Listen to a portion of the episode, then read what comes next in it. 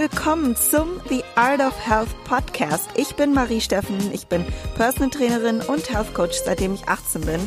Ich habe in den letzten Jahren über 200 Frauen individuell gecoacht und ihnen geholfen, ihre Ziele zu erreichen im Hinblick auf ihre optimale Gesundheit, körperliche Wunschform und ihrer leistungsorientierten Ziele. Und damit ich noch mehr Frauen helfen kann, möchte ich euch in Zukunft über meinen Podcast mehr Wissen und Tipps vermitteln und wünsche dir ganz, ganz viel Spaß mit der nächsten Episode.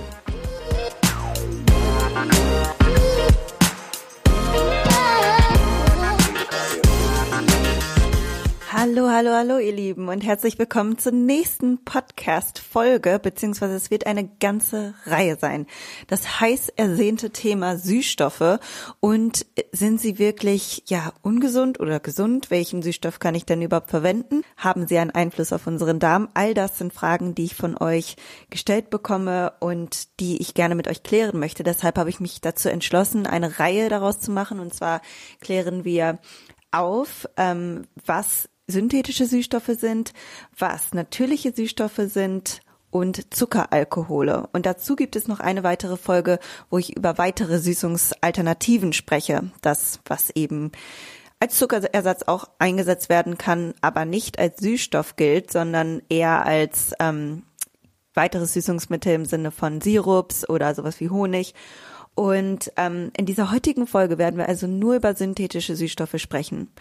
Denn es kommt immer darauf an, ob ein Süßstoff wirklich bedenklich ist oder nicht. Denn man kann jetzt nicht per se sagen, Süßstoffe sind schlecht oder gut oder krebserregend. Nein, man muss wirklich ganz klar unterscheiden. Und dazu habe ich ganz viel Recherche betrieben und werde euch zu jedem einzelnen Süßstoff etwas erzählen, damit ihr dann nachher selber entscheiden könnt, ob ihr den in eure Ernährung integrieren möchtet oder lieber nicht.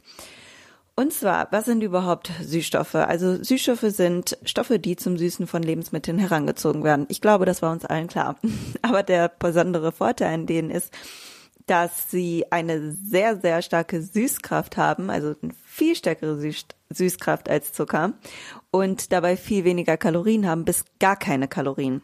Synthetische Süßstoffe sind also industriell hergestellte Süßstoffe wie Aspartam, Acesulfam, Zyklamat, Sucralose, Saccharin etc. Das habt ihr bestimmt alles schon mal gelesen auf euren Produkten, die ihr so verwendet. Denn sie kommen vor in Marmeladen, Leitgetränken, äh, Süßwaren oder für uns Sportler natürlich Flav Drops, Proteinpulver, Proteinriegel, Nahrungsergänzungsmittel, BCAAs, all diese Dinge. Und der Unterschied zu den natürlichen Süßstoffen ist, wie Stevia zum Beispiel, dass er eben aus einer Pflanze gewonnen wird. Aber dennoch sind es alles Mittel, die unter dem Begriff Süßstoffe äh, fallen und zusammengefasst werden. Und was anderes sind dann wiederum Zuckeralkohole, wozu ich dann eine separate Folge machen werde wie Erythrit, Xylit und viele weitere Formen. Und die haben auch viel, viel weniger Kalorien als Zucker, aber sie haben ein paar Kalorien und nicht eine ganz so starke Süßkraft wie Süßstoffe. Das ist der Unterschied. Aber auch in der Verstoffwechslung wird es noch einen Unterschied geben, den ich dann natürlich kläre und anspreche in der nächsten Folge.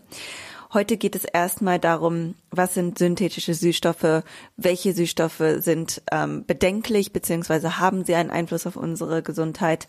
Und grundsätzlich kann man sagen, dass ein Süßstoff, der für die Europäische Union als Lebensmittelzusatzstoff zugelassen wurde, eingehend untersucht und analysiert wurde und damit als grundsätzlich unbedenklich gilt. Also das ist eine grobe Aussage, finde ich.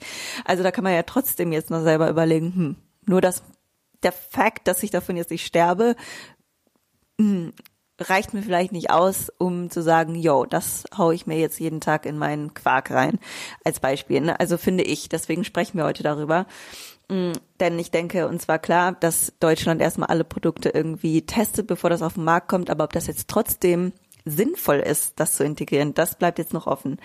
Und ich starte mit dem Süßstoff Acesulfam. Und das ist einer der moderneren synthetischen Süßstoffe, der seit 1997 ähm, in der Diskussion ist, weil er bei Ratten ab einer Fütterung ähm, mit 60 Milligramm pro Kilogramm Körpergewicht Erbgutveränderungen aufgewiesen hat.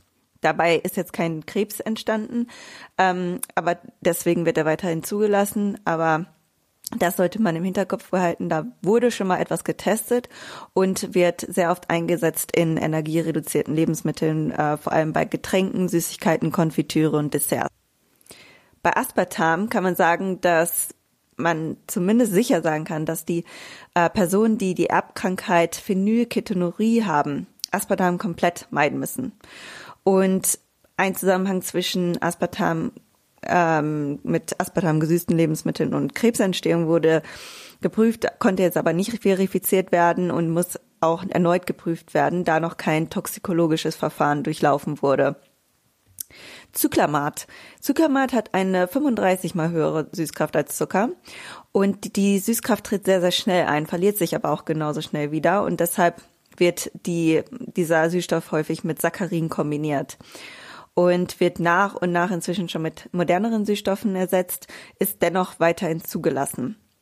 Der ADI-Wert, das nennt man auch Acceptable Daily Intake Wert, also die duldbare tägliche Aufnahmemenge, beträgt bei dem Zyklamat 7 Milligramm pro Kilogramm Körpergewicht, da es bei extrem hohen Dosen im Tierversuch zu Schädigungen der Hoden kam.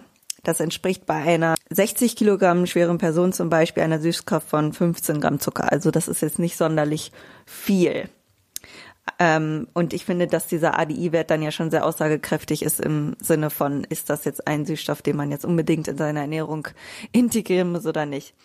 Ja, dann haben wir Saccharin. Und das ist der älteste bekannte Süßstoff. Er ist 400 mal bis 500 mal süßer als Zucker und sehr hitzestabil wird meistens so in Mischungen eingesetzt, da er die Süßkraft von Aspartam und Zyklamat erhöht und hat häufig einen metallischen Beigeschmack.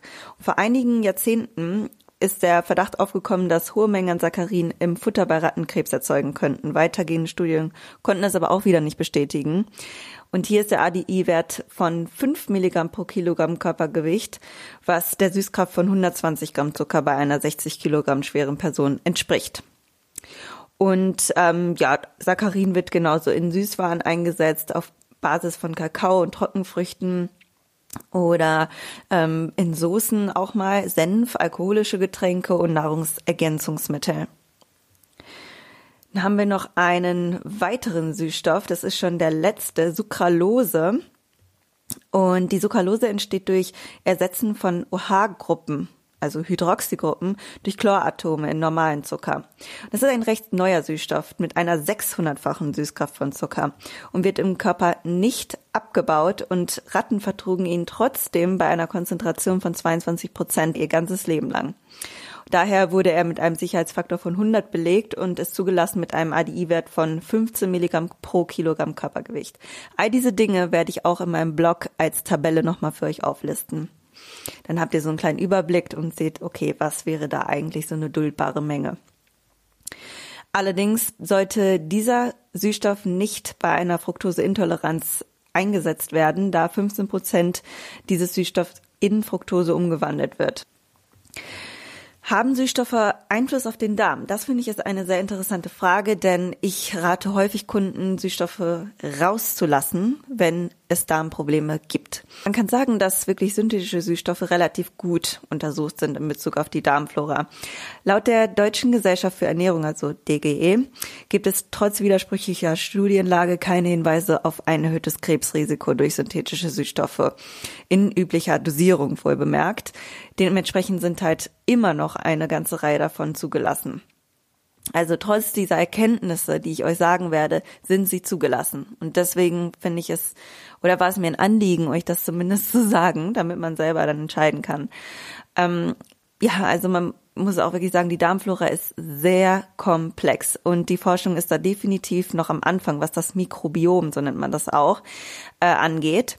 Und die Tests wurden bisher meistens nur an Tierversuchen und nicht am Menschen hergestellt. Und alles, was an Modellen in der Schale oder an Tieren getestet wurde, lässt sich nicht immer eins zu eins auf den Menschen übertragen. Am meisten untersucht wurden die Süßstoffe Saccharin und Zuckerlose und zeigen, dass innerhalb von ein bis zwei Wochen eine Dysbiose, also eine erhebliche Verschiebung der Darmflora verursachen konnten. Und 2014 zeigten auch Studien am Menschen äh, neg einen negativen Einfluss auf den Stoffwechsel, denn der hat sich verändert beziehungsweise wurde durcheinander gebracht und Personen haben eben nicht abgenommen, sondern im Gegenteil, sie haben bei dem Einsatz sogar zugenommen und eine Glutoseintoleranz entwickelt. Und die Veränderung der Darmflora war dafür verantwortlich. Also das heißt, das hat man über Transplantationsexperimente herausgefunden. Als Fazit möchte ich sagen, dass viele synthetische Süßstoffe zugelassen sind, aber die gesundheitlichen Einflüsse nicht wirklich nachweisbar sind. Das Problem ist, dass ja viele einfach eine viel höhere Süßkraft haben als Zucker. Es fehlt also in der Masse im Produkt häufig ähm, ja technologische Eigenschaften des Zuckers, wie das Eindicken von Flüssigkeiten oder ähnlichem, karamellisierende Eigenschaften, wodurch dann wieder bestimmte Haltbarkeitmacher ähm, oder Konservierungsstoffe, Stabilisatoren etc. eingesetzt werden müssen. Und dadurch kommen halt immer mehr ja, ich sag mal, chemische Substanzen dazu, um dieses Produkt irgendwie haltbar zu machen und die Konsistenz der Erwartung der äh, Konsumenten dann auch zu erfüllen. Ne? Und ähm, das ist etwas, wo ich immer versuche, möglichst unverarbeitet zu essen, weil je mehr irgendwie zugesetzt werden muss, desto weniger weißt du, wie dein Körper eigentlich darauf reagiert und was das wirklich für Auslöser haben kann. Außerdem muss man aufpassen mit der Deklaration von Süßstoff enthaltenen Produkten, weil das Werben mit Light bezieht sich immer auf die Reduktion von Zucker, nicht aber auf den tatsächlichen Kaloriengehalt. Also wenn jetzt steht 30 Prozent weniger Zucker, dann kannst du ja mal schauen, bei bestimmten Müsli-Sorten, kannst du dir das nämlich mal angucken, hat das Müsli, was den normalen Zuckeranteil hat, trotzdem die gleiche Kalorienmenge. Also viele denken ja auch, ja, super, dann kann ich damit abnehmen. Kannst halt nicht. Sondern da ist dann weniger Zucker drin, was ja ganz schön ist für den Insulinspiegel, aber per se nimmst du damit jetzt nicht schneller ab. Und ähm, ja, neben den synthetischen Süßstoffen gibt es natürlich noch weitere Süßstoffe, nämlich die natürlichen und die Zuckeralkohole. Und die werde ich im nächsten Podcast mit euch besprechen. Also, das äh, war's dazu und ich hoffe, das hat dir schon mal geholfen. Das war meine Liste für heute. Da kannst du dir ja schon mal deine Produkte anschauen, was davon enthalten ist und vielleicht aussortieren, wenn du möchtest. Das ist natürlich jedem selber überlassen. Und ich freue mich auf dich das nächste Mal. Wenn du noch eine Frage hast dazu, dann weißt du, kannst du mir mal eine Mail schreiben an mail.mariestaffen.com. Vielleicht fällt dir noch etwas ein oder hast du einen Süßstoff, den ich noch nicht genannt habe oder gibt es Neuigkeiten, hast du etwas Neues rausgefunden, dann sag mir da gerne Bescheid und dann können wir alle anderen damit updaten. Ansonsten hoffe ich, dass das für euch schon mal so, ja, sehr hilfreich war und würde sagen, bis zum nächsten Podcast, ihr Lieben. Bis bald. Ciao.